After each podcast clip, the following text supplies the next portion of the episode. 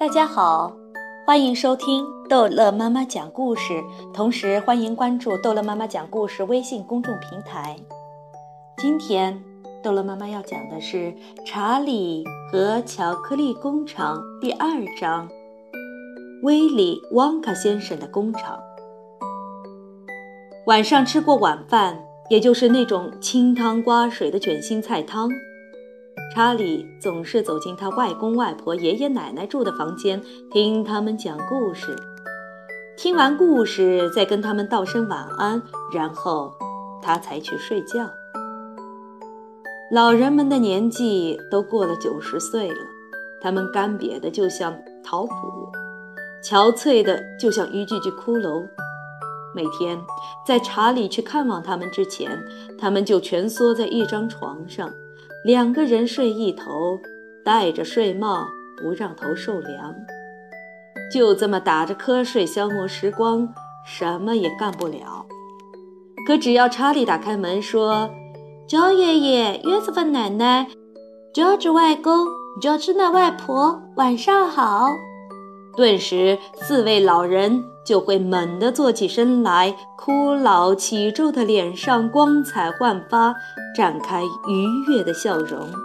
接着，谈话开始了。他们都非常热爱这个小男孩，是他照亮了他们的生命。他们整天盼望着，就是晚上他的到来。时常，查理的父母也会一起进来，站在门口听老人讲故事。就这样，每天晚上大约有半个小时光景，房间里闪烁着欢乐，全家人把饥饿和贫困都忘记了。一天晚上，查理进来问候他们的祖父母们。他问他们：“旺卡的巧克力工厂真的是世界上最大的吗？”怎么？四位老人顿时一起叫了起来。当然是真的！天哪，你还不知道吗？它大约有其他工厂的五十倍那么大。那么，威利旺卡真的是世界上最聪明的巧克力制造商吗？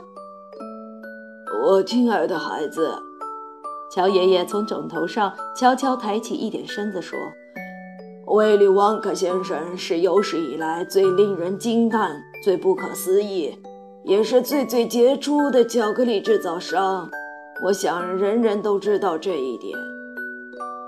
我知道他很有名，爷爷，我也知道他非常聪明。聪明！老人叫了起来。他岂止是聪明，他是巧克力魔法师，他可以造出任何一种东西，只要他想造。这不是事实吗，我亲爱的？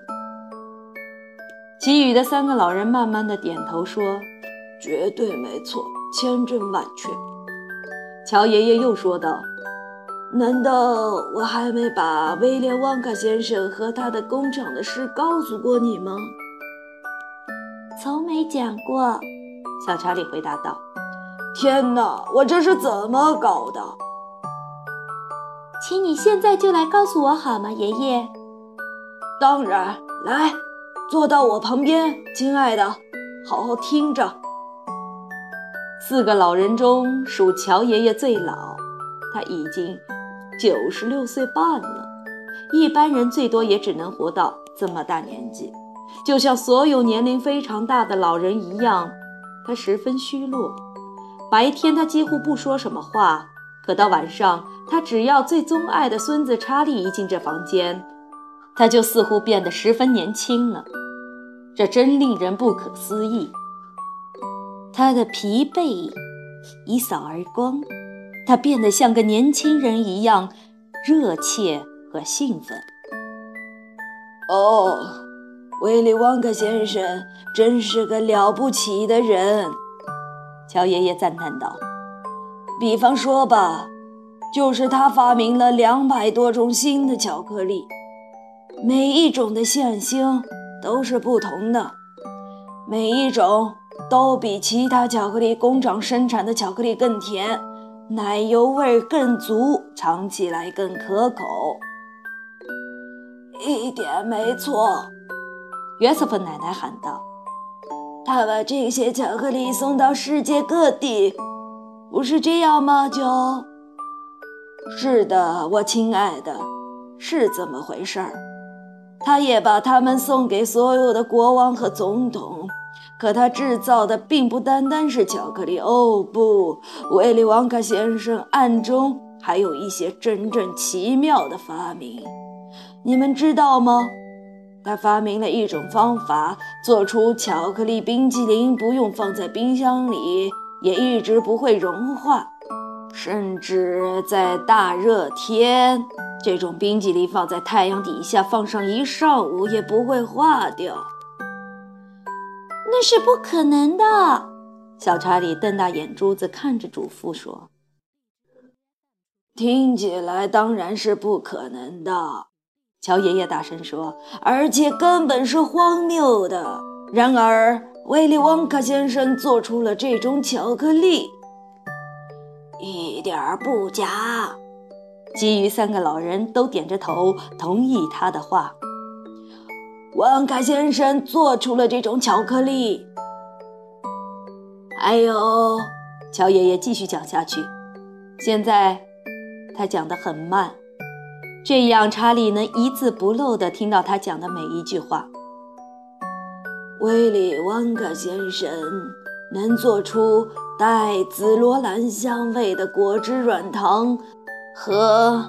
每吮吸十秒钟就会改变颜色的硬糖，以及一放进嘴里就会融化的又小又薄的糖果，它还能做出味道永远嚼不走的口香糖，还有糖气球。这种糖气球可以吹得很大很大，你得用针把它戳破，然后才能吃。他还用一种极其秘密的方法，做出了带黑斑点的可爱的蓝色鸟蛋。